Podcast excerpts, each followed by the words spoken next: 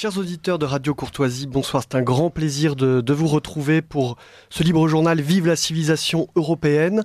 Nous avons beaucoup d'invités ce soir. Vous avez compris euh, que nous avions de nombreuses chroniques qui seront euh, assurées euh, à distance par Raphaël et Mac. Je salue Pierre Le Prince qui est dans le studio cette fois-ci pour ses chroniques musicales. Bonsoir Pierre. Justine Bress autour d'un verre à qui nous donnera euh, le loisir d'écouter euh, ses créations théâtrales. Et enfin, Romain Maréchal, en fin d'émission, directeur d'épopée, qui nous racontera toute l'histoire de cette nouvelle entreprise épopée. Aujourd'hui, ce soir, je vous propose une plongée au cœur de la Hongrie, à l'occasion de la sortie d'un livre important euh, comprendre la stratégie hongroise de Balázs Orban aux éditions de la Nouvelle Librairie dans la collection euh, Iliade. Balázs Orban, c'est le bras droit et directeur politique de Viktor Orban, euh, qui signe donc ce, signe, ce livre important. Thibaut Gibelin, qui est auditeur de la promotion Denis Venner, qui a écrit déjà un livre sur Orban, Victor, pourquoi Victor Orban joue et gagne, résurgence de l'Europe centrale, euh, nous en dira plus puisqu'il a euh, commis, signé euh, la préface de, cet ouvrage. Et nous avons également le grand plaisir d'avoir avec nous Henri Malos, pardon, qui est vraiment un Européen de, conviction. Il a été président du Comité économique et social européen, de l'association Jean Monnet et du think tank The Vocal Europe. Aujourd'hui, enseigne l'histoire de l'Union européenne à l'université Pasquale Paoli de Corse et à Sciences Po Paris. merci à tous les deux d'être ici. Euh, Thibaut Gibelin, je me tourne tout d'abord vers vous. Euh, ce balade Orban, qui est inconnu en France, euh, pourquoi il était important de le traduire? Est-ce que c'est un livre réellement qui peut compter? Merci Romain, merci pour, pour cette invitation. En effet, quand on dit Orban en France, on pense tout de suite à Victor Orban.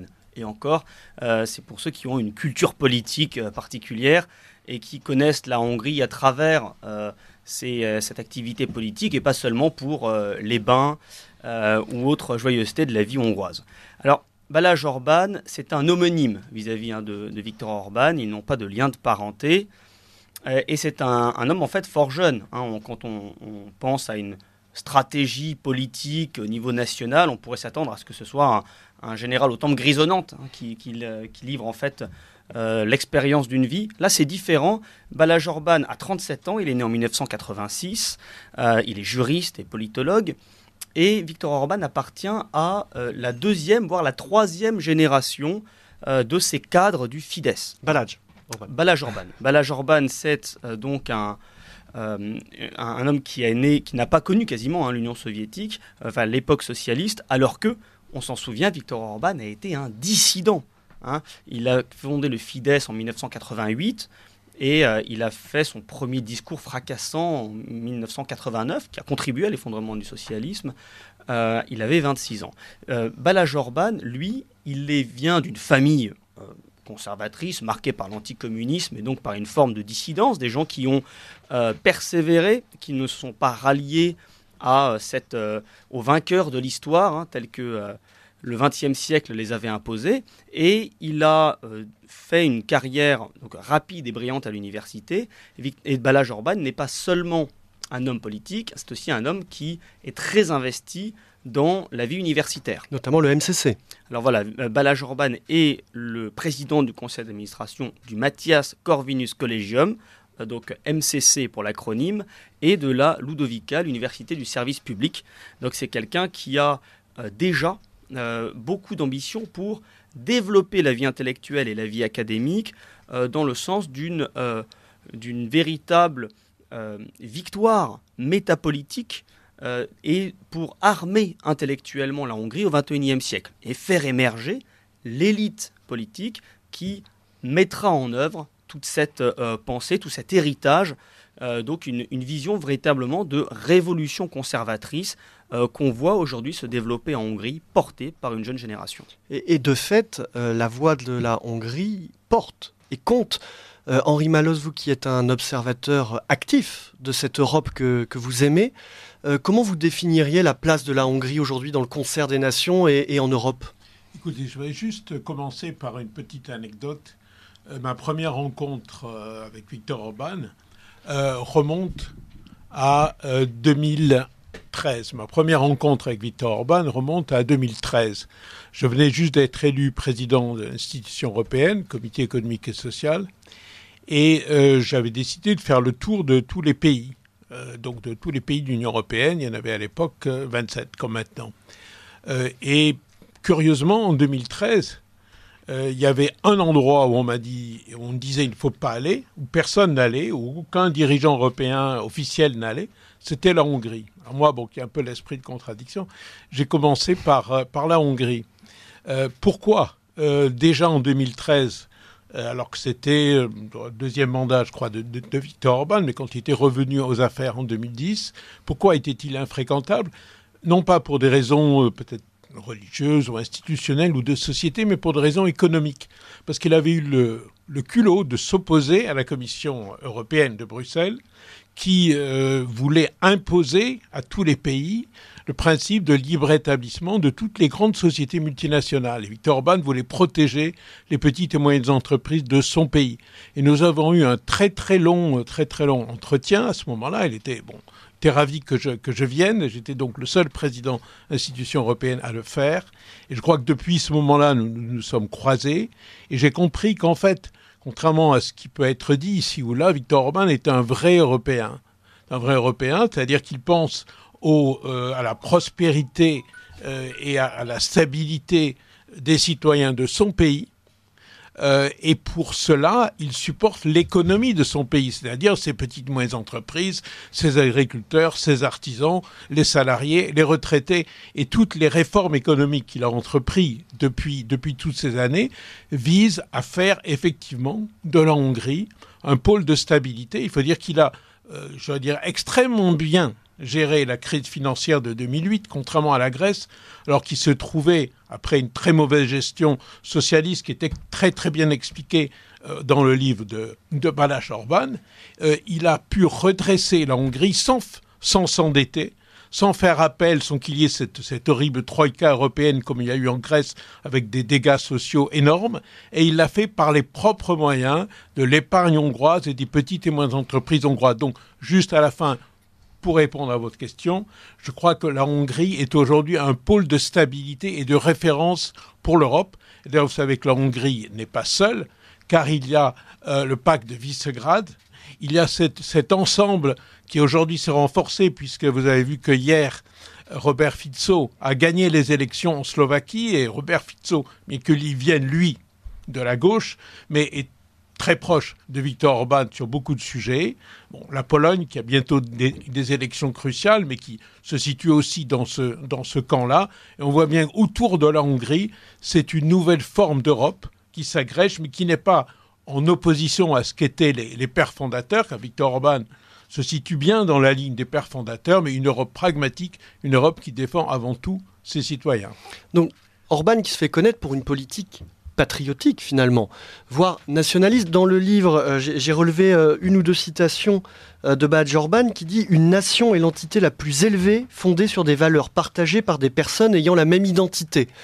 Ça semble le bon sens le plus élémentaire. Et aujourd'hui, les héros finalement de cette définition de la nation, une définition patriotique identitaire, sont presque montrés du doigt. Ailleurs, il dit la protection de l'identité est devenue un devoir fondamental de l'État. Donc finalement, c'est par réflexe patriotique qu'il se fait connaître, au moment d'ailleurs où vous l'avez connu, grâce à l'anecdote que vous nous racontez, et aujourd'hui il est montré du doigt pour ce patriotisme, pour cette défense de l'identité hongroise. Est-ce que c'est le seul ou est-ce que vous pensez qu'il va être à l'avant-garde d'un basculement en Europe? Moi, je pense qu'il est, à l'avant-garde. Euh, il est depuis un moment euh, et il a été pendant quelques années euh, isolé, il faut le reconnaître, mais il est de moins en moins. Euh, et en fait, moi, le, message que, que j'aime bien faire passer, que je voudrais faire passer, c'est qu'en fait, euh, cette avant-garde, ce n'est pas euh, le refus de l'idée européenne. D'ailleurs, vous n'entendez nulle part parler de, de Victor Orban, d'un Hungarexit ou je ne sais pas quoi. Il se considère, lui, comme l'héritier de ceux qui ont construit l'Union européenne, une Europe une Union européenne démocrate chrétienne. Il ne faut pas oublier que le drapeau des douze étoiles, c'est avant tout un symbole catholique, un symbole chrétien, qui a été appris, qui a, été dévoyé après, mais qui a été fait par un fonctionnaire du Conseil de l'Europe dans cette perspective de signifier, de rappeler les douze apôtres. Il ne faut pas oublier cette filiation que le premier moment, le premier jour où ce drapeau européen a flotté quelque part, il a été mis sur la cathédrale de Strasbourg, sur la cathédrale de Strasbourg. Donc il y a eu peu à peu, peu à peu, on a dévoyé les principes de la construction européenne. Victor Orban lui-même a été euh, vice-président du Parti populaire européen. Il était vraiment dans cette tradition démocrate chrétienne et ensuite, sous l'influence euh, ultralibérale de la gauche américaine, d'autres tendances politiques, Or, la démocratie chrétienne, qui, comme vous le savez, malheureusement, a, a quasiment disparu, moi je considère qu'il est lui, le dernier, porte-étendard de cette filiation, mais une filiation qui se réveille aujourd'hui. Euh, juste une petite précision sur le chiffre 12, qui est vraiment au cœur de la tradition européenne. On peut penser aussi aux douze dieux de l'Olympe. Ce C'est pas simplement les douze apôtres de la tradition chrétienne. Thibaut Gibelin, vous, une réaction? Bah, c'est en fait la boussole de Viktor Orban, euh, c'est l'intérêt national hongrois. Euh, et euh, pour, euh, pour les Hongrois, et le, le Fidesz particulièrement, vous n'avez pas de contradiction entre la défense de l'intérêt national et la dimension civilisationnelle.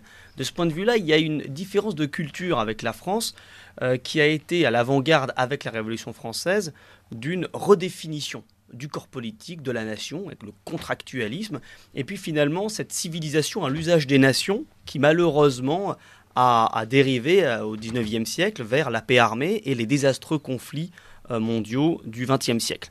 Euh, en Hongrie, la nation, c'est une unité culturelle, c'est une communauté, et elle est, elle est, elle est, elle vient, je dirais, du peuple. Elle n'est pas créée par l'État, comme c'est quand même le, schéma jacobin français.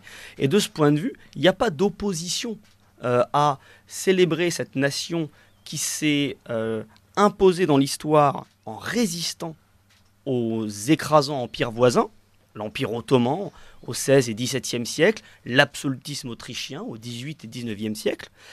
Et aujourd'hui, euh, d'un même mouvement, c'est peut-être plus facile pour la Hongrie, mais aussi pour d'autres pays d'Europe centrale, cet Occident kidnappé que Milan Kundera évoquait euh, euh, dans l'essai éponyme dans les années 1980, parce que ces nations considèrent l'Europe comme le havre civilisationnel, comme euh, cette famille de familles.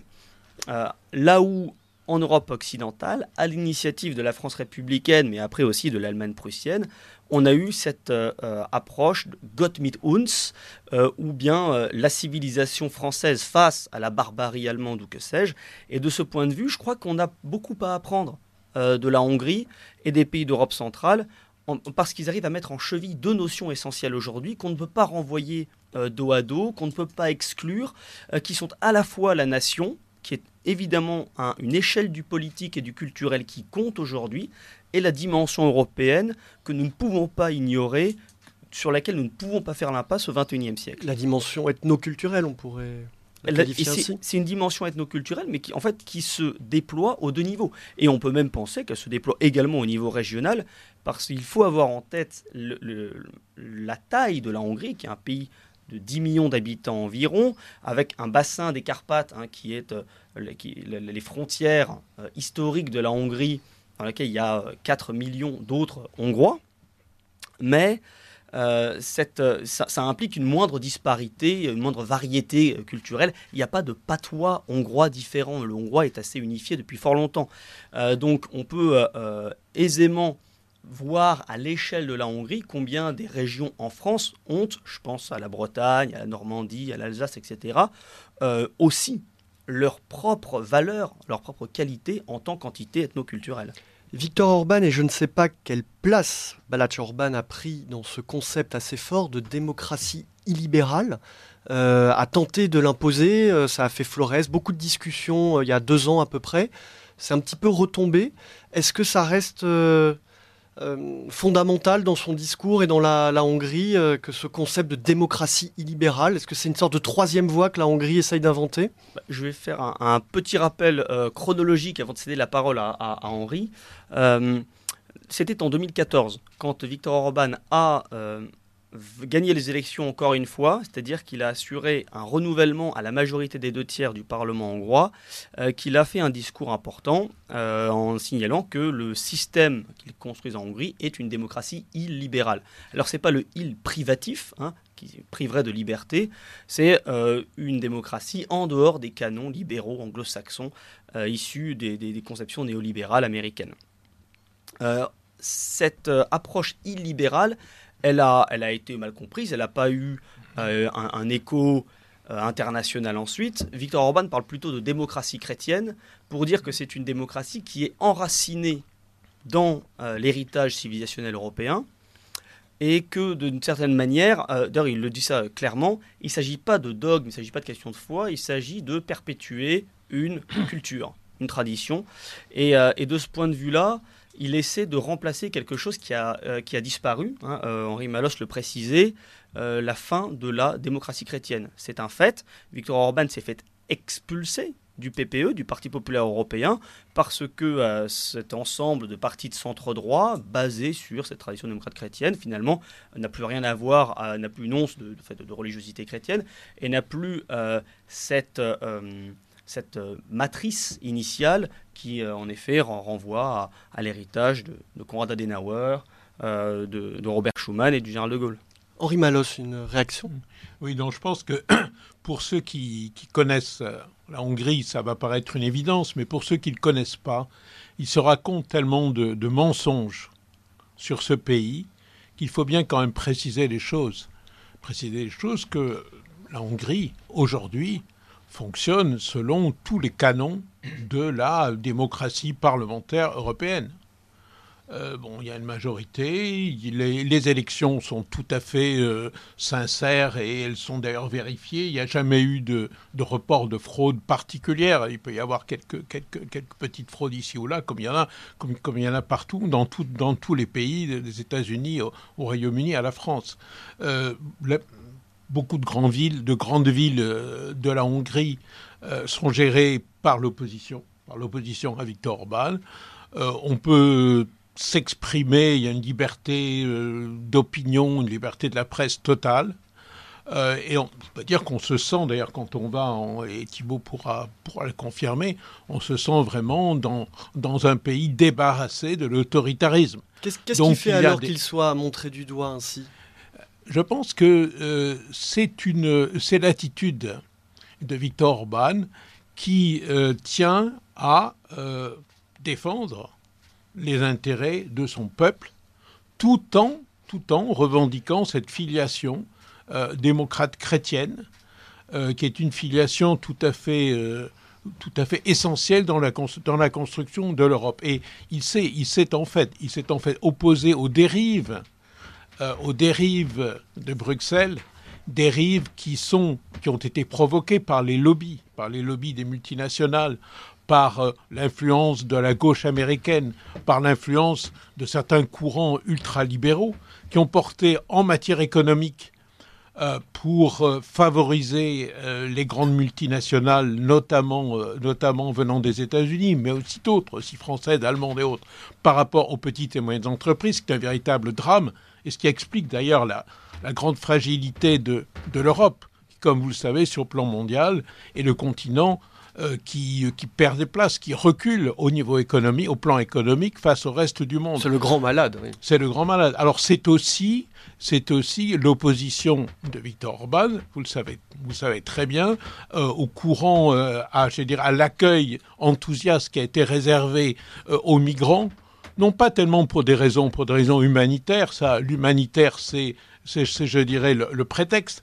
La réalité, c'est que l'économie allemande, la grande industrie allemande, a poussé Angela Merkel à ouvrir, à ouvrir ses frontières parce qu'ils pensaient qu'ils avaient besoin de, de bras pour leur industrie. Et Viktor Orban s'est opposé, non pas pour je ne sais quel, quel euh, racisme, parce que la Hongrie, euh, comme d'ailleurs euh, Bala Shorman l'explique très bien, est aussi, a été aussi à l'origine un melting pot qui s'est constitué et qui a brassé des populations d'origine certes européennes, mais même indo-européennes différentes, mais surtout parce qu'il voyait bien que le risque de, déstabilisation de cette identité qui s'est forgée euh, il, y a plus, de mille ans. Et troisième opposition, c'est cette opposition sur ces, dogmes de la gauche, de la gauche américaine, ces dogmes euh, euh, que la Commission européenne, tout d'un coup, euh, s'est mise depuis quelques années à proclamer, alors qu'il n'y a eu aucun transfert de compétences de nos États. L'histoire de la construction européenne, ce sont des peuples souverains qui transfèrent un certain nombre de compétences parce que les choses peuvent être mieux gérées au niveau européen. Mais sur les questions de droit de la famille, mm. sur les questions de, de, minorités et autres. Il n'y a jamais eu de transfert de compétences accepté par aucun peuple et donné à Bruxelles. De quel droit? Bruxelles veut, veut imposer euh, une, forme, une forme de société sur des questions fondamentales qui sont liées euh, à, euh, à, je dire, à la façon dont nous vivons.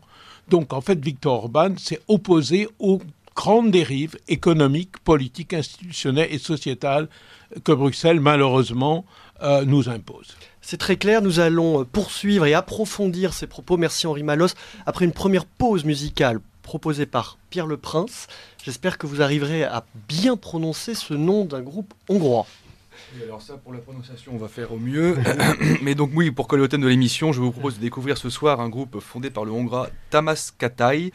The Catafolk, si je prononce bien donc, évolue à l'origine dans un registre très très métal, mais y ajoute cependant des sonorités électroniques, folk, pour proposer, à l'auditeur un voyage très dépaysant, voire surprenant.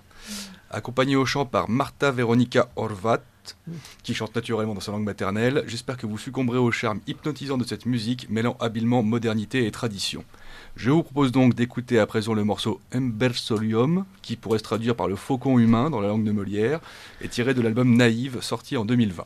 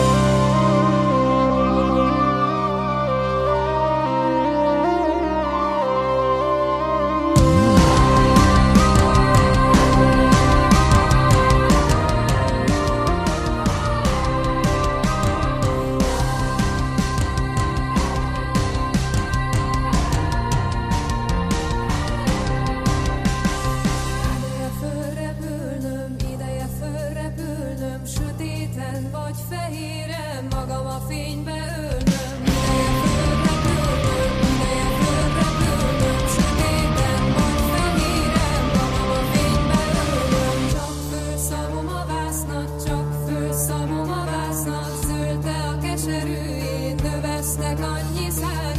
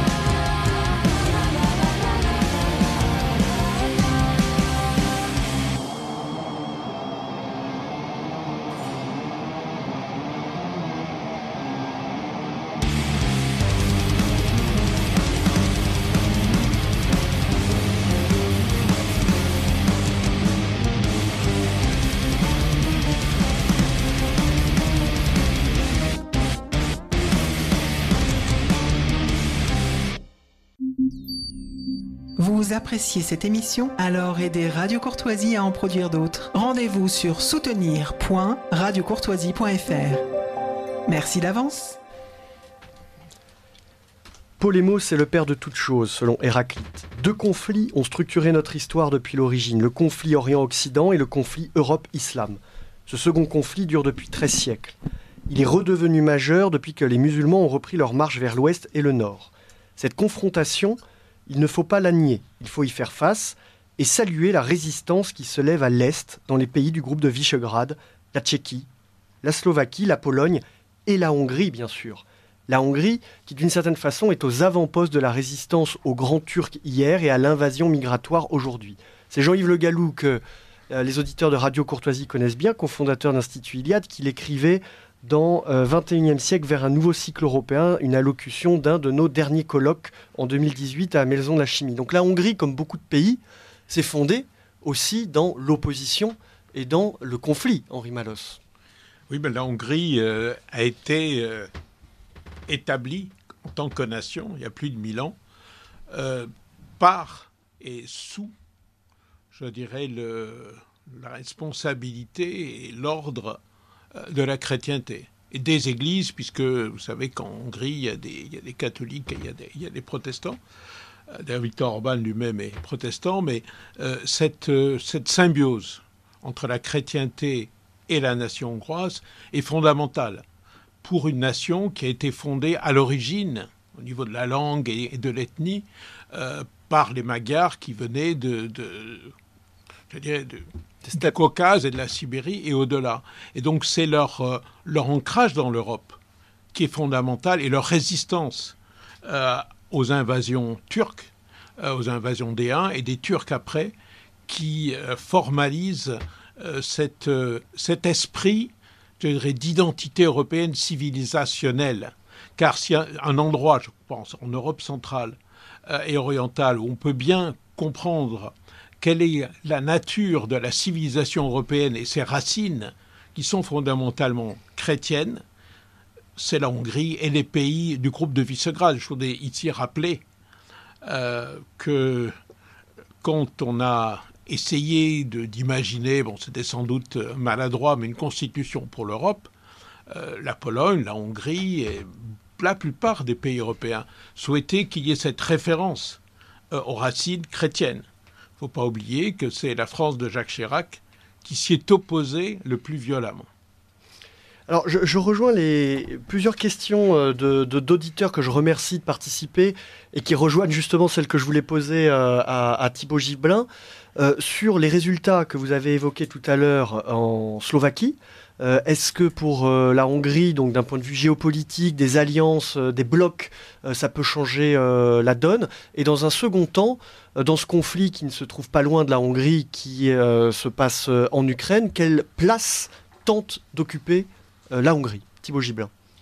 La Hongrie se considère comme un, un pont entre l'Occident et l'Orient. C'est une situation, euh, quelque chose qui est assez, je connu et général, euh, puisque les Hongrois, quand ils s'établissent dans le bassin des Carpates, hésitent entre euh, une allégeance envers Rome ou envers Constantinople.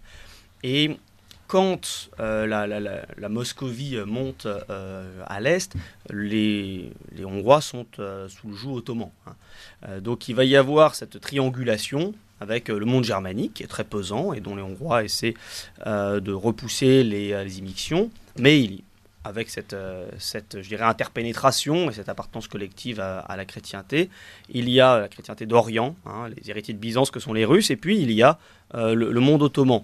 Euh, Aujourd'hui, les Hongrois sont euh, conscients hein, qu'il y a un déclin européen, l'homme malade du monde, et il y a euh, des euh, partenariats avantageux, des euh, ponts à construire avec euh, l'Est. Hein, les, les Hongrois ne sont pas dans une attitude prostrée et, euh, je dirais, une opposition euh, systématique à, l'Orient, comme les Polonais le sont vis-à-vis des Russes. Euh, et aujourd'hui, on a un conflit, en effet, la guerre fait rage en Ukraine. La première des priorités pour les Hongrois, c'est de préserver les Hongrois de Ruthénie subcarpatique, c'est-à-dire les Hongrois qui vivent dans l'Ukraine actuelle, dans une région qui fut hongroise pendant mille ans, et qui, donc en tant que, citoyens ukrainiens, ces, Hongrois vont mourir, meurent chaque jour sur le front.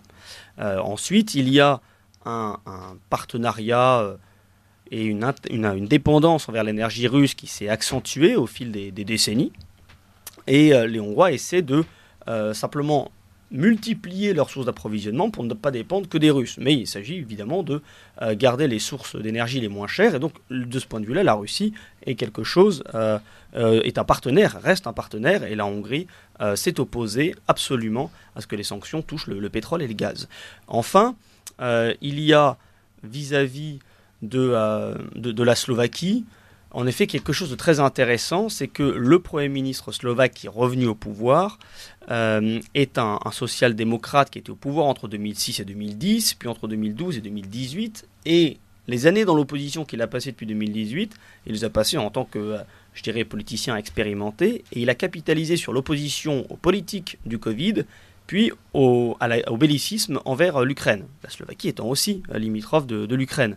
Donc on a là Robert Fico et, Viktor Orban qui sont en convergence. Voilà. Et là, ça permet d'amorcer euh, un, meilleur consensus au sein du groupe de Visegrad, et euh, surtout dans, une période où euh, la, la, Pologne va rencontrer des élections aussi décisives au, mois d'octobre.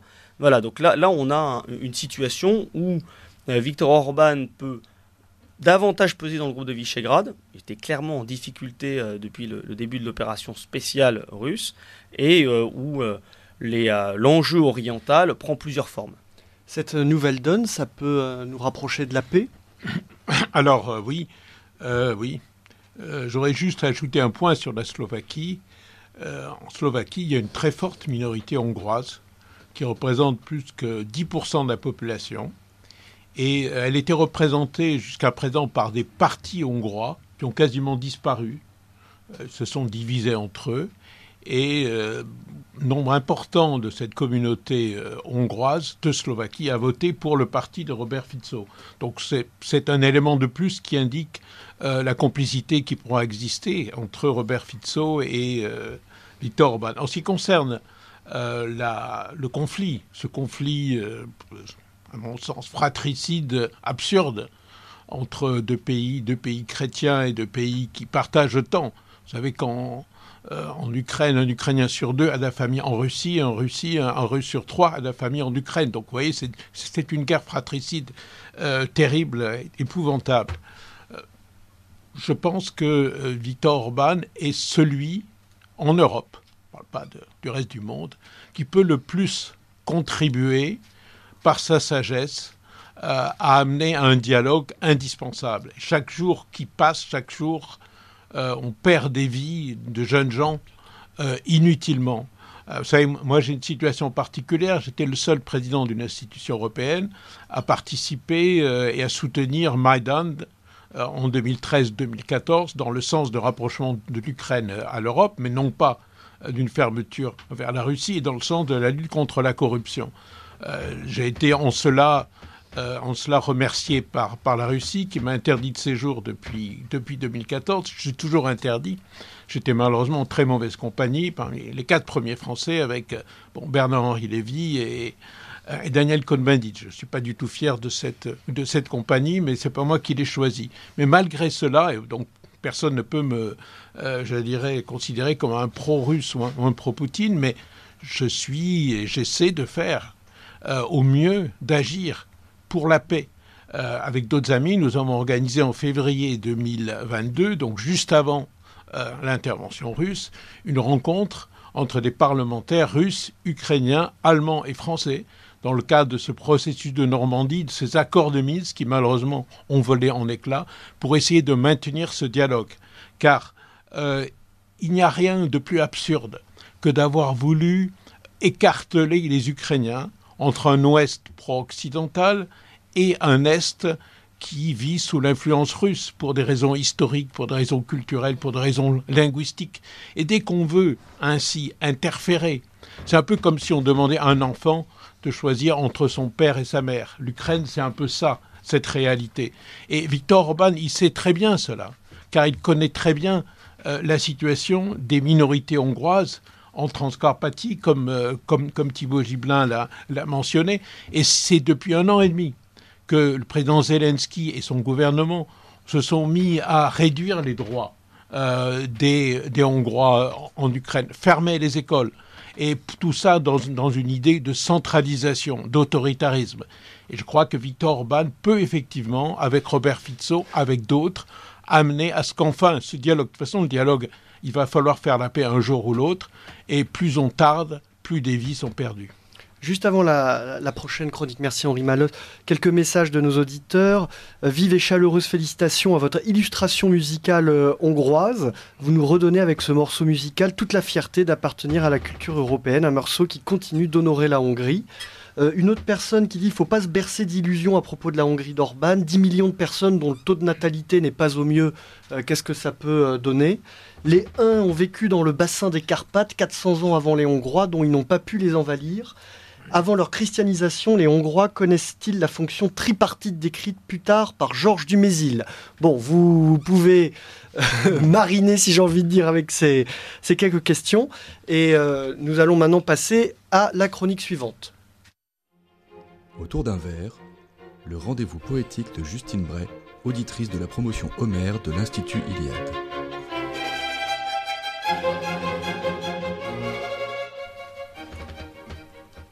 Nous retrouvons désormais Justine autour d'un verre pour un rendez-vous poétique mensuel où elle nous partage son regard sur le monde à travers les réflexions d'un jeune couple, Frédéric et Romain. Cette semaine, elle vous propose, chers auditeurs, un texte intitulé Le premier discours de célébration de la famille. Quel sentiment sacré mon cœur rencontre ici d'avoir appris hier que je portais la vie. Un étrange animal s'est logé sans un bruit, s'est accroché aux branches en plein cœur de la nuit. Je me plais à garder pour moi cette nouvelle, comme un secret gardé qui, lourd, ne se révèle. Et ce trésor m'enivre autant qu'il me fascine. Dois-je fermer les yeux ou sonner les matines? Romain n'est point présent. Comment lui annoncer qu'il a gagné si vite le temps d'une journée? Le poids intrusif des responsabilités. Qu'il était homme hier et que père il devient, entre ces deux statues, l'épaisseur d'un matin. Et pourtant, le voilà qui arrive, empressé, de poser ses valises, de s'asseoir au café pour compter les merveilles dont recèle le Bouddha, rivés au bleu Danube, reflétant mille éclats un tableau enivrant qui me pousse à parler. Romain, que dites-vous d'aller nous promener? Ma douce, je valide cette excellente idée. Hélios est de ce jour et pourra nous guider. Les dédales des rues et des jardins boisés nous sèmeront un temps pour mieux nous retrouver. Protégés que nous sommes par Ariane et son fil. Mais je vois que vos traits se figent. Qu'y a-t-il? Romain, arrêtons-nous. À l'ombre de l'icône, surplombant ce bassin de rôle qui trône. J'ai à vous confier des mots qui pèsent lourd, pourvu qu'à mes aveux vous ne restiez sourds. Nous ne sommes plus seuls dans notre intimité, une semence a pris dans mon jardin sacré. Vous êtes à la source de ce champ moissonné, et neuf mois vous séparent de la paternité. Je vous vois vaciller, sans voix pétrifiée. Vous ai-je anéanti sans l'avoir désiré? Vos yeux sans but, des larmes sont en train de perler contournant vos fossettes avant de s'échouer. Êtes-vous bien heureux de ma révélation? Est-ce la joie, la peur ou la sidération qui vous ôte le verbe condamnant votre action Mon secret prisonnier vit sa libération? Frédéric, mon cœur ne connut de secousse si vive d'un côté et de l'autre si douce. Le vertige me vient quand je quitte le sol, je suis époustouflé par cette annonce folle. Oh ma chérie, si fière déjà d'imaginer la venue d'un enfant dans notre humble foyer. Prévoir la transmission, préparer l'avenir, m'envahit d'émotions que je ne sais point lire. Heureux je suis, comblé. Une épouse, un bébé, mon nom se perpétue ainsi que ma lignée. Nous n'avons pas fini d'évoquer la nouvelle. Notre vie se transforme, nos routines chancellent. Apprendre à vivre à trois, se mettre au diapason, pour viser l'harmonie comme unique horizon. C'était euh, autour d'un verre de Justine. Merci d'avoir été à nos côtés une fois de plus, Justine. Merci Romain, on se retrouve le mois prochain. Avec plaisir. Alors, cette petite euh, incartade théâtrale et musicale me fait penser à la politique familiale d'Orban, qui, euh, d'une certaine façon, est, est assez offensive. Est-ce qu'on peut le dire comme ça Thibaut Gibelin? Alors, c'est une. bah, D'ailleurs, un de nos auditeurs euh, réagissait là-dessus. Et oui, c'est un pays de moins de 10 millions d'habitants et, et la, la démographie euh, ne va pas fort. Elle allait très mal euh, au début des années 2000. Le déclin démographique a commencé depuis les années 1980, avant même la chute du socialisme. Et euh, en 2010, quand le Fidesz revient au pouvoir euh, avec cette large majorité constitutionnelle, on est à 1,2 enfants par femme. Euh, les politiques familiales de Viktor Orban ont accompagné un regain démographique. Maintenant, on est à 1,6 enfants par femme. Donc ce n'est pas suffisant, puisqu'il faut 2,1 pour euh, le renouvellement, assurer le renouvellement de la population. Euh, mais les politiques familiales accompagnent une courbe ascendante, et en elles-mêmes, ces politiques familiales euh, sont les plus avantageuses, les plus volontaires d'Europe. Alors en quoi ça consiste? Ça consiste à célébrer la famille. Ça consiste à donner les moyens à tous les parents qui veulent une famille nombreuse d'assurer la subsistance, l'aisance. Ça permet de devenir propriétaire de son logement avec un prêt qu'on ne rembourse pas si euh, du, moment qu'on atteint les trois enfants. Ça permet d'avoir un véhicule euh, qui est adapté aux familles nombreuses. Il y a aussi cette volonté de euh, ne pas simplement donner l'aumône à des femmes vulnérables. Hein, le but, c'est d'encourager des familles. Donc, euh, on n'a pas cette même approche hein, qui, qui- qui, en France, finalement, permet à des mères célibataires d'être seules et d'assumer un individualisme euh, revendiqué. Non, là, on va plutôt encourager la cellule familiale à se développer harmonieusement. Une réelle politique familiale sans, sans comparaison en Europe, hein, Henri Malos, il me semble, Oui, à, alors, à ce niveau. on peut, on, peut, on peut comparer un peu avec euh, ce que, ce que fait la Pologne, Oui. hein, qui a aussi une politique, une politique familiale euh, un peu différente, mais il y a des aides pour, euh, pour, euh, pour les familles à chaque enfant qui sont assez, assez substantielles. Et je pense que là-dessus, euh, il y a une, une philosophie commune entre le gouvernement polonais et le, et le gouvernement hongrois, avec aussi des résultats qui, qui ont permis de stopper euh, l'hémorragie sans toutefois arriver à des, à des résultats brillants pour le moment. Euh, je crois que c'est intéressant de faire un, un petit parallèle historique, parce que pendant longtemps, en fait, le pays qui était montré en exemple en matière de politique familiale, je parle des, des années 60, 50, 60, 70, c'était la France. Tout à fait. Euh, et on, l'oublie. Alors c'est vrai que nos derniers gouvernements prennent plaisir à détricoter euh, toutes les, tous les avantages d'une d'une politique familiale qui vient euh, du Conseil national de la résistance.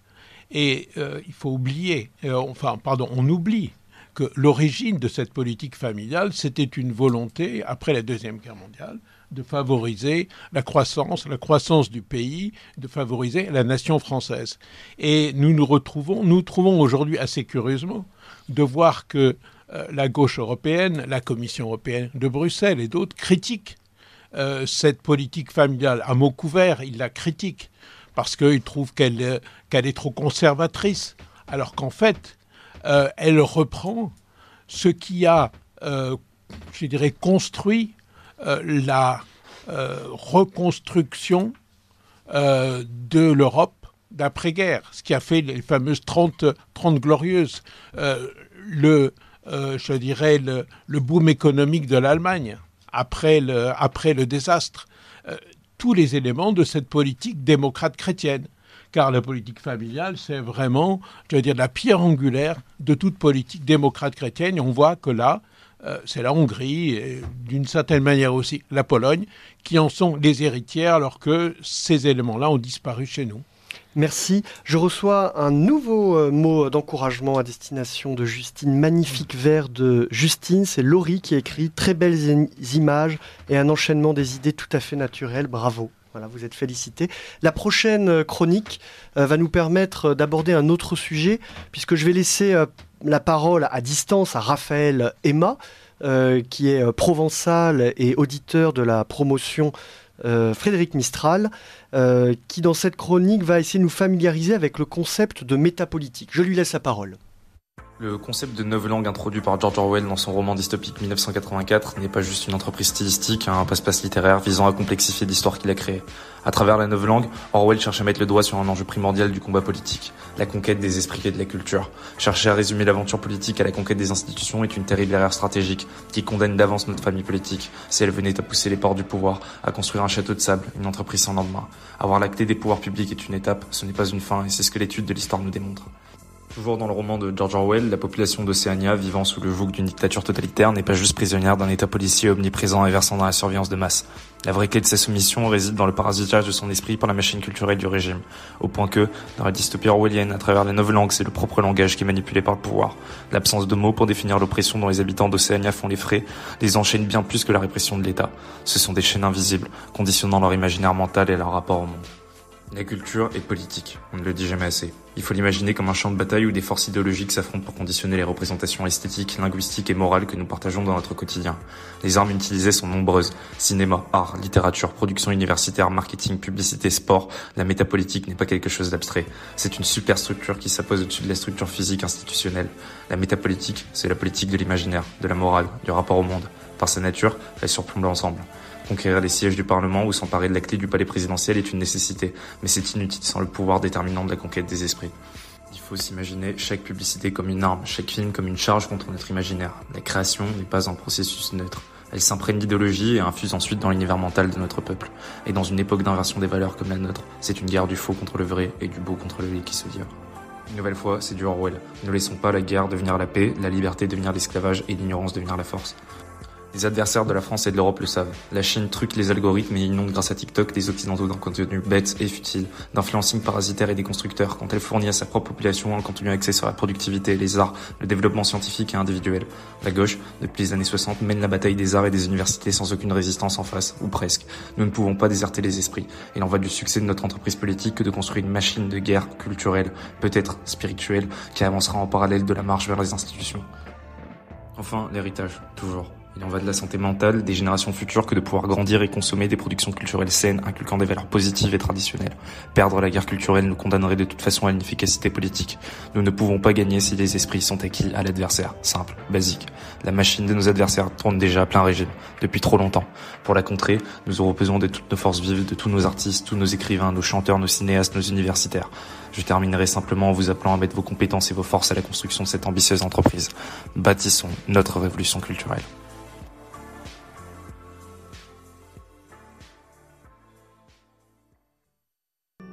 Le libre journal du lundi soir présenté par Romain Petitjean de l'Institut Iliade.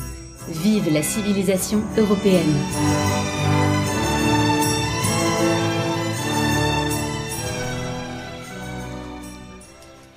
Cette métapolitique qui est bien résumée par Raphaël dans sa chronique très dynamique, euh, est-ce qu'elle fait partie de cette stratégie hongroise euh, que décrit euh, Balázs Orban elle en fait partie et euh, à vrai dire, les succès électoraux répétés du Fidesz ne seraient pas explicables, n'auraient pas été possibles sans cela. Euh, d'abord, la Hongrie s'appuie sur une culture politique propre et une culture euh, populaire vivace. et c'est en, exploitant ces références hein, que Viktor Orban arrive à parler aux masses.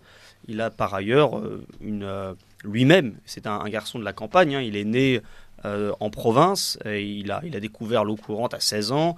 Euh, il a un, rapport très euh, démocrate, je dirais, aux gens. Il aime aller vers ses électeurs.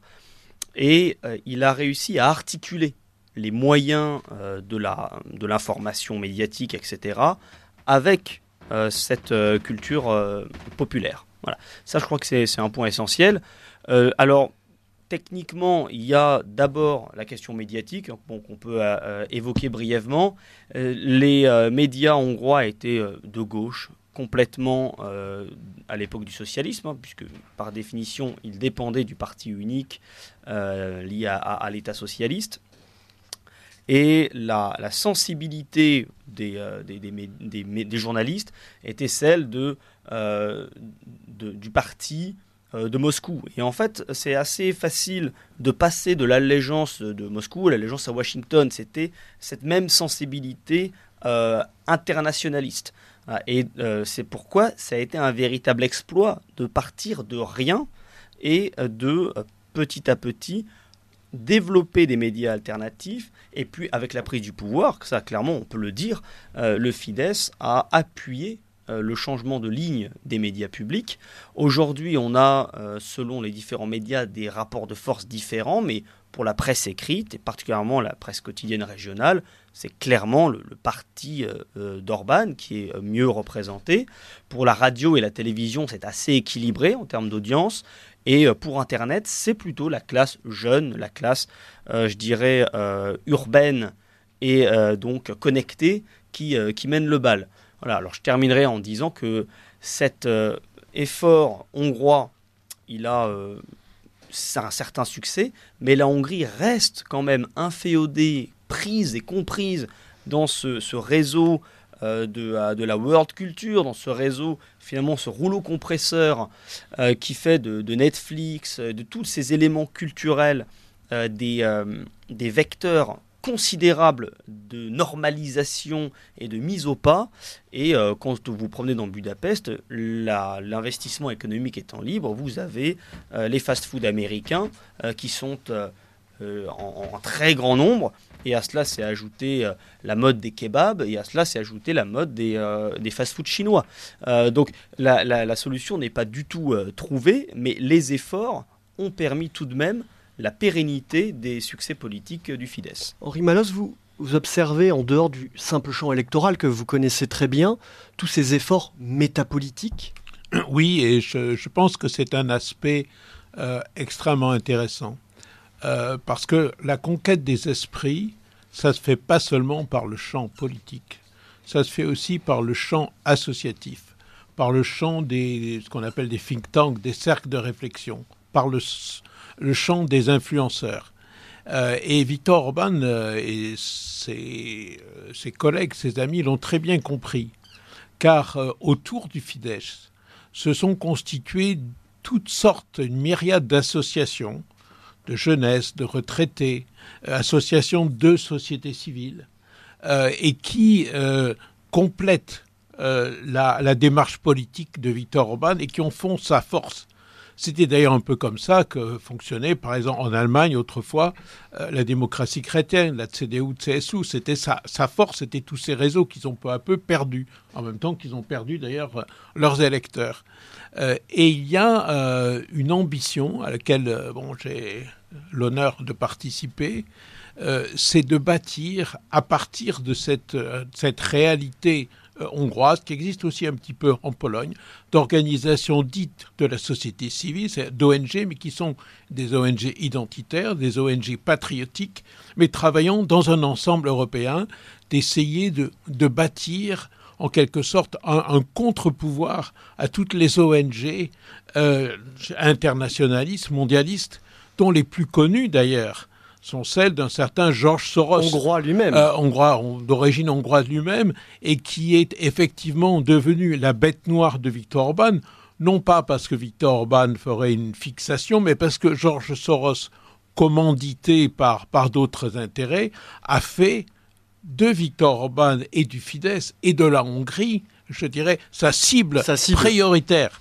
Et c'est en fait, euh, je dirais, dans cet esprit-là que je crois que la conquête des esprits pourra se faire en dehors du champ limité du champ partisan, mais par, par la société civile. Vous avez, vous avez compris, moi je viens du milieu du comité économique et social, donc euh, je sais euh, de quoi il s'agit, et je crois que là aussi, euh, cette, cette, occupation de, cette, de ces scènes-là par la gauche et par des idées qui ne sont pas les nôtres provoque aussi de gros dégâts. Et Victor Orban l'a compris, et chez lui, fort heureusement, en Hongrie, c'est différent, et c'est un des, un des succès aussi d'ailleurs de la méthode Orban en Hongrie, mais qu'il faudrait développer au plan européen. chers, auditeurs, chers auditeurs, nous, nous sommes aujourd'hui avec Thibaut Gibelin, Henri Malos, à l'occasion de la sortie de Comprendre la stratégie hongroise, la publication donc, de ce livre de Balage Orban, bras de, bras droit excusez-moi, de Victor Orban aux éditions de la Nouvelle Librairie dans la collection Iliade. Nous allons arriver au terme de notre discussion, ce feu court et intense, mais Thibaut Giblin, je crois qu'on peut vous retrouver dans, différents médias actuellement, confrères de Radio Courtoisie. Ceci dit, pour donner envie à, tous ces auditeurs, qui, et nous avons reçu énormément de questions ce soir, malheureusement on ne peut pas tous les poser, d'acheter, de, de, lire ce livre. Est-ce qu'il y a un petit mot de conclusion euh, sur cette stratégie? Pourquoi ce livre est important finalement? Ce livre est important d'abord parce qu'il euh, démontre qu'une certaine normalité n'a pas été perdue. Euh, ce qui est aberrant, c'est qu'il n'y a pas de stratégie nationale, pas de stratégie politique dans le plus grand nombre des pays d'Europe. que la stratégie de nos pays, malheureusement, elle est définie par des intérêts de rentabilité du capital investi à court terme, etc. Euh, ça démontre que une élite politique, elle peut euh, se reformer dans un pays alors qu'elle a été ou euh, battue ou éclipsée. Voilà. je crois que c'est quand même un message d'espoir important et que même dans le, dans le pessimisme qui est assez général, je dirais, dans les forces conservatrices ou de droite en Europe, on a euh, la, preuve administrée d'une élite qui a des succès et qui se donne les moyens de cette politique. J'aimerais aussi euh, souligner un autre point qui me semble important, c'est que la Hongrie a réussi à développer cette stratégie même sous la férule de l'Union européenne. Euh, donc c'est important pour ne pas prendre simplement appuie sur euh, la cause de cette férule de, Bruxelles, dire qu'en fait on ne peut rien faire et réclamer une situation miracle qui serait de s'abstraire de toutes les conditions de cette pression internationale et ensuite de commencer à faire quelque chose. Comme si euh, le, euh, le Frexit... C'est le meilleur moyen de rien faire. Bah, c'est souvent une excuse pour rien faire. Là, ce qui est intéressant, c'est qu'on a affaire à la fois à une, élite politique hongroise qui défend une politique européenne alternative et qui aussi met en œuvre une politique nationale très ambitieuse. Henri Malos, il faut conclure rapidement. Oui, non, je crois que l'exemple de la Hongrie euh, prouve qu'on peut résister euh, aux, sirènes de Bruxelles. Euh, c'est vrai qu'il y a de l'argent, mais on peut utiliser l'argent, l'argent européen et s'opposer aux dérives qui sont, je le répète, contraires à l'esprit de la construction européenne. Et la grande force de Viktor Orban, c'est qu'il est l'héritier de la famille qui a constitué euh, la construction européenne. Et c'est pour ça que Bruxelles est, souvent gêné de l'attaquer, même s'il l'attaque très souvent, parce qu'il le met devant, je dirais, leur échec et devant euh, les dérives dont, ils sont, dont ils se sont rendus coupables. et je dirais que Viktor Orban, en gros, ce qu'il nous propose, c'est de bâtir une alliance des nations, une alliance, une alliance des chrétiens en Europe, pour non pas refonder l'Europe, mais la ramener là où elle aurait dû toujours rester.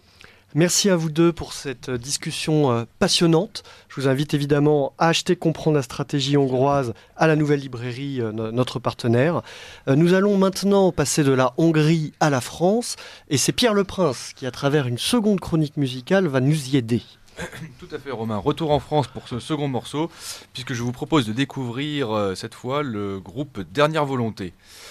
Non peu engageant, je vous l'accorde, mais derrière ce projet musical se cache le chanteur-compositeur Geoffroy Delacroix, qui évolue dans un registre proche de l'Indus avec de forts accents martiaux, mais des touches de folk, de dark wave, voire d'électropop.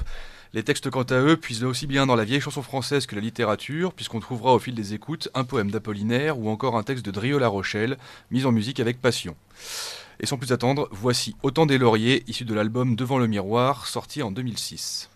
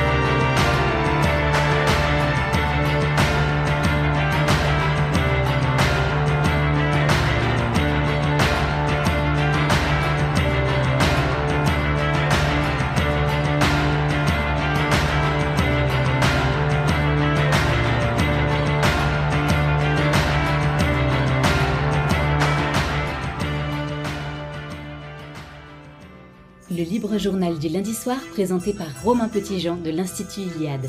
Vive la civilisation européenne.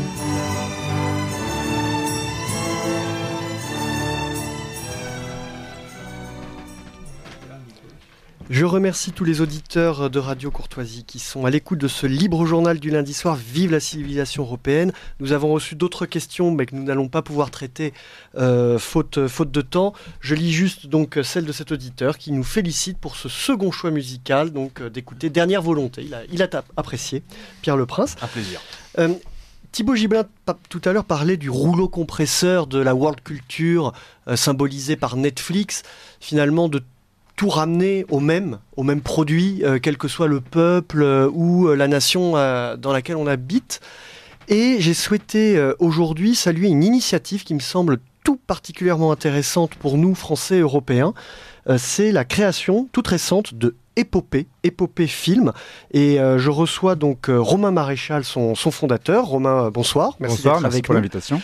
en, quelques mots, c'est une plateforme qui va réunir euh, des vidéos, des documentaires, des films, des reportages, mais avec notre patrimoine, nos racines au centre et non pas euh, cette world culture interchangeable. Quelques mots sur euh, les prémices de ce projet. Pourquoi avoir voulu... Il y avait un trou, il y avait un manque? Alors déjà, euh, pour les auditeurs qui nous euh, écoutent, euh, simplement une petite introduction pour expliquer que moi je fais aussi partie de cette génération qui souhaite s'engager pour la défense de notre civilisation. Et j'ai longtemps cherché la manière de réussir à, m'engager. Et c'est vrai que l'entrepreneuriat m'a tendu les bras par la force des choses. Et j'ai rien de mieux, si je puis dire, qu'une plateforme de vidéo à la demande pour faire la promotion de notre patrimoine culturel. L'idée venait de là, ça partait d'un constat celle que euh, la France est la première destination touristique mondiale, avec plus de 75 millions de visiteurs chaque année, et que parfois j'ai le sentiment que les Français ne réalisent pas toujours la chance qu'ils ont de vivre dans un pays aussi riche, euh, avec une, culture aussi euh, variée, voilà, avec des, des racines aussi profondes. Et donc cette initiative est partie euh, de là. Je ne viens moi-même pas de l'audiovisuel à l'origine, mais j'ai su m'entourer de professionnels passionnés qui avaient comme moi à cœur de faire rayonner la France. Euh, en mêlant l'utile à l'agréable, c'est-à-dire une plateforme 100% numérique et qui fait la promotion de valeurs et des traditions qui font de la France une grande nation. Donc concrètement, les personnes qui regardent des reportages, des films, des documentaires, euh, c'est une alternative que vous leur proposez? Exactement, c'est vrai qu'aujourd'hui, euh, alors comparaison n'est pas raison, puis on est face à des, mastodontes, euh, vous les avez cités euh, précédemment, c'est-à-dire que ce qu'on voulait, c'était proposer une sorte d'alternative sur le marché du divertissement face à des formats qui, comme vous l'avez très justement dit, sont parfois décorrélés de la culture locale, décorrélés des, des, racines, des traditions qui ont porté cette culture, et c'est exactement l'initiative qu'on porte chez Épopée. Concrètement, euh, ça sera quel type de reportage par exemple ou de documentaire Alors c'est très intéressant, effectivement nous travaillons sur euh, euh, différents types de, reportages, d'émissions culturelles, de documentaires et même d'œuvres de fiction. Il est là en fait tout l'enjeu de notre initiative, tout l'enjeu d'épopée, c'est de réussir à proposer un contenu innovant au travers de la production de qualité, parce qu'il faut faire la différence avec ce qui existe déjà sur YouTube. Et nous avons d'ores et déjà réussi euh, grâce à, des entrepreneurs qui ont rejoint l'aventure, à produire quatre programmes euh, euh, originaux, donc des programmes qui font la promotion de la culture française. Alors, pour faire rapidement, hein, nous avons Parole d'experts qui, au travers l'aventure de différents experts au sein de Draw, donc de la vente aux enchères, nous font vivre la grande histoire de, France à travers des anecdotes qui entourent des objets emblématiques. Euh, ça, c'est pour un de nos, de nos programmes. On a également l'Odyssée du vin, où Joseph, un des cofondateurs ah, du canot français, ah voilà, bah, Joseph, donc un des cofondateurs du canot français, part à la découverte du savoir-faire des, artisans vignerons et de ce qui fait en fait euh, euh, de cette facette l'une des facettes les plus abouties de notre civilisation. En réalité, le vin est un lion formidable et d'ailleurs, on découvre aussi des producteurs locaux. On va visiter des cathédrales, etc. Comment le vin, en fait, est le, le, lion de cette civilisation française. Euh, ça, c'est pour euh, un de nos autres formats. On a également un format qui s'appelle Panthéon des héros, euh, qui met en avant le récit d'un épisode de l'histoire de France et à travers ce récit, les héros français qui ont brillé par leur bravoure et leur courage et leur intelligence aussi bien souvent et, et enfin donc ça c'était pour Panthéon des héros et enfin on a un dernier qui s'appelle Ceux qui font la France, qui est un reportage en immersion. C'est une, une, jeune reporter, Carla, parisienne, qui a voulu euh, partir avec son équipe aux quatre coins de la France, découvrir des traditions locales. Et le premier épisode euh, a lieu au cadre noir de Saumur. Et, euh, et après, bah, évidemment, chaque épisode découvre euh, une tradition locale et donc les gens qui la font vivre. Voilà, c'est surtout ça qu'on a voulu mettre en avant. Ce sont ces Français qui font vivre des traditions de toujours. Avec donc une originalité qu'il faut quand même souligner et que tout le monde prenne bien conscience, c'est que vous produisez. Euh, voilà, vous, ne vous contentez pas, comme on peut le voir sur certaines plateformes ou sur certains euh, réseaux euh, Internet, de cumuler, de récupérer de, euh, des programmes, d'ailleurs pas toujours de qualité. Euh, là, vous vous dites, le meilleur moyen de valoriser notre patrimoine français, euh, c'est de produire des spectacles, finalement, des documentaires, des reportages, des fictions de qualité. Mais ça coûte très cher. Exactement, c'est là en fait euh, tout l'aspect ambitieux du projet, toute l'innovation en réalité, parce que euh, l'origine du projet c'était de créer une plateforme qui réunit différents euh, contenus de divertissement, et en fin de compte, on s'est rendu compte que la manière, la meilleure manière de coller à notre ligne éditoriale, c'est finalement de produire nous-mêmes. Et quelle est la valeur ajoutée de proposer un catalogue qui est finalement déjà disponible ailleurs? Vous tapez n'importe quel grand film français sur Internet, vous avez 3, 4, 5 plateformes VOD qui vous la proposent. Or nous, bah, justement ce sera du contenu 100% fait maison et 100% réalisé par, euh, par des passionnés. Si on prend l'exemple, par exemple, du cadre noir de Saumur, qui est un, sujet effectivement passionnant, je comprends tout à fait que vous ayez commencé par ça. Il y a déjà eu des reportages sur le cadre noir de Saumur. Donc, sur Épopée, euh, quelle va être la valeur ajoutée? Bah, la valeur ajoutée, c'est justement euh, la manière dont on va poser les questions, la manière dont on va aborder le sujet, parce que comme le titre de l'émission l'indique, c'est ceux qui font la France. Donc en fait, on va vraiment au fond de ressenti des personnes qui portent euh, ce projet, de ces passionnés en fait euh, de cet univers. Ça, c'est la première chose. Puis deuxième chose, il y a le fait de, de compte, être le, le binôme de Carla lors de la découverte de ces traditions locales. Il y a un côté immersif. Exactement. Voilà. Et donc le, le, le programme de, de, tournage est, est chargé. Est-ce que les auditeurs de Radio Courtoisie, euh, bah d'ailleurs peut-être qu'ils peuvent, hein, il nous reste quelques minutes, peuvent faire des suggestions euh, Puisqu'ils ont ici, c'est la maison de la France aussi, hein, Radio Courtoisie. Tout le monde a cette France à cœur, donc je pense que tout le monde est quand même assez content de, de découvrir cette initiative. Euh, on peut vous faire des propositions de, de producteurs à, à rencontrer, d'endroits à visiter? Tout à fait. Et d'ailleurs, je vous remercie à nouveau pour cette invitation, parce que je sais que ça concerne totalement les centres d'intérêt de vos auditeurs. Effectivement, euh, ici présente est Alix, donc notre responsable des réseaux sociaux et notre euh, donc de, de, des relations, si je puis dire, avec euh, nos abonnés et, et, toute personne intéressée par le projet. Nous avons déjà reçu énormément de candidatures spontanées.